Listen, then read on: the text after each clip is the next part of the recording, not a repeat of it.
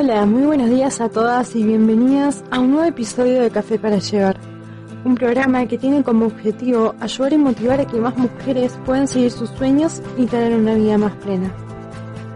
Mi nombre es Carolina y voy a ser la persona que las va a acompañar a lo largo de este episodio. Hoy vamos a hablar sobre las metas.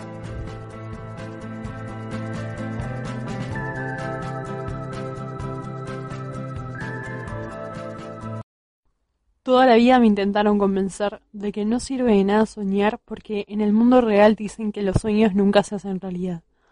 Pero por suerte yo siempre tuve mucha imaginación y estaba tan convencida de lo contrario que nunca permití que nada ni nadie cambiara mi manera de ver el mundo. Entonces, de alguna forma, entendí que no importaba lo descabellada que pudiera llegar a ser una idea, que si realmente quería algo y me enfocaba en eso, en algún momento lo iba a conseguir.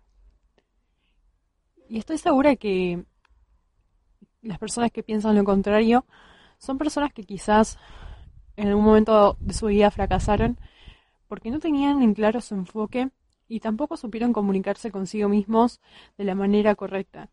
Entonces se quedaron a mitad de camino y ellos creen que porque no pudieron hacer realidad sus sueños, nadie más puede hacerlo. Pero nosotros podemos visualizar todo lo que queremos conseguir. Eso es cierto. Pero para que ese camino sea realidad, debemos antes también establecer un plan para que el resultado sea el que esperamos.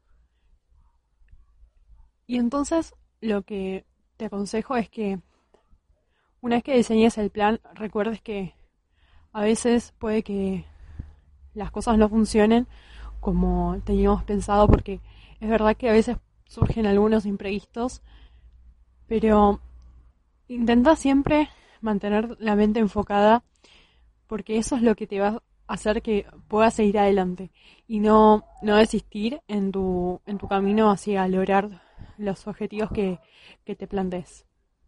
Y ahora entonces vamos a hablar sobre la estrategia, porque una vez que tengamos en claro todo lo que deseamos alcanzar, va a ser necesario que creemos un plan para poder llegar a cabo ese objetivo que, tenemos en la mente.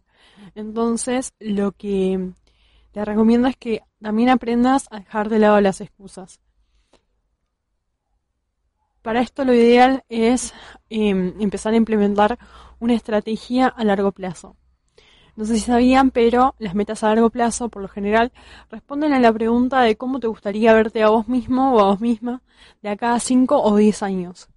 Y no sé si alguna vez te hiciste esa pregunta porque la realidad es que no estamos todo el tiempo haciéndonos preguntas o pensando sobre estas cuestiones, pero sí que está bueno que en algún momento lo hagas en tu vida y entonces empieces a, a pensar en qué acciones podés tomar para para cambiar el futuro que y lograr esas lograr todas esas metas que, que tenés en mente. Porque si lo pensás de alguna manera también, las acciones que hiciste en el pasado determinan la persona que sos hoy. Y para determinar la persona que quieres ser, mañana vas a tener que tomar acciones justamente también hoy. Así que, que creo que estaría buenísimo que empecemos a, a tomar el control de nuestra vida. Entonces, para empezar, te recomiendo que hagas una lista de deseos, o también puedes decir un vision board, con todas las cosas que te gustaría establecer en este periodo de tiempo, del que veníamos hablando. Permitite dejar volar toda tu imaginación, no te pongas límites, pero siempre igual partí de, metas que sean realizables. Pero no digas nunca que no vas a ser capaz o no te pongas excusas. Vos soñé todo lo que quieras, imagina todo lo que quieras y escribilo, escribí todo lo que tengas ganas de hacer y lograr. Por otra parte, también está bueno que te preguntes el por qué querés lograr esa meta. Después vamos a pasar al cómo, pero lo principal es entender el por qué queremos lograrlo. Y también está bueno que lo anotes, porque eso va a ser lo que sirva como motivación para después, em, cuando quizás, como hablábamos antes, las cosas no salgan como teníamos pensado, pensar el por qué queremos que esté ese sueño en nuestra vida, por qué queremos hacerlo realidad, eso va a ser lo que nos motive a seguir intentando y no quedarnos, digamos, en la mitad de camino. Bueno, pero para pasar al cómo, vamos a tener que diseñar también otra parte de la estrategia que vamos a llamar la estrategia a mediano plazo. Las metas a largo plazo son como estos pequeños eslabones que, que parten en completar la meta a largo plazo. Entonces, nosotros si por ejemplo queremos correr una distancia de 100 kilómetros, em, por decir algo, eh, no podemos correr de una, sino que vamos a tener que siempre eh, establecer pequeños objetivos que a lo largo del tiempo vamos a ir superándolos y al final sí vamos a llegar a, cubrir esos 100 kilómetros que queremos correr, pero siempre partiendo de objetivos de, de metas más cortitas. Entonces es como un paso a paso. Y por último, pero no menos importante, vamos a hablar ahora sobre los que son las metas a corto plazo. Justamente estas metas son los que nosotros podemos empezar a hacer hoy para transformar nuestro futuro, nuestra realidad. Entonces, si nuestro objetivo, eh, como decíamos antes, es eh, correr 100 kilómetros, vamos a tener que prepararnos desde hoy para cambiar nuestra alimentación, cambiar nuestro estilo de vida y cambiar algunos hábitos. Pero por otra parte también podemos tener otro tipo de sueños, como por ejemplo tener una empresa o nuestro propio negocio o lo que fuese.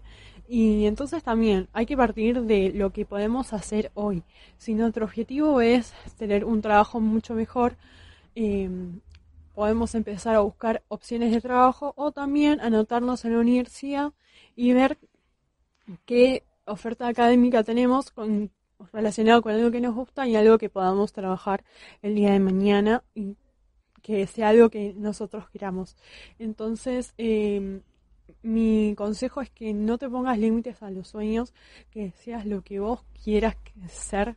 Em, pero está bueno que, que, pensemos a veces en estas cuestiones, porque si pensamos de acá a 10 años, a veces no sabemos qué es lo que puede pasar, pero sin embargo el tiempo como que va a pasar igual. Así que está bueno que no sea algo aleatorio lo que pase, sino que sea algo que nosotros queremos de verdad, porque así también es una forma de aprender a disfrutar más la vida. Así que bueno, con esto entonces los despido, muchas gracias por escucharme y nos vemos en el siguiente episodio. Antes de irme quería contarles que también tengo redes sociales. Pueden encontrarme en Instagram como nuestraguía.co y ahí voy a estar avisándoles cuando subo un nuevo episodio o alguna entrada en mi blog, que también pueden encontrarlo en la descripción de mi biografía. De verdad que valoro mucho saber que de alguna parte del mundo vos me estás escuchando. Así que de verdad, gracias.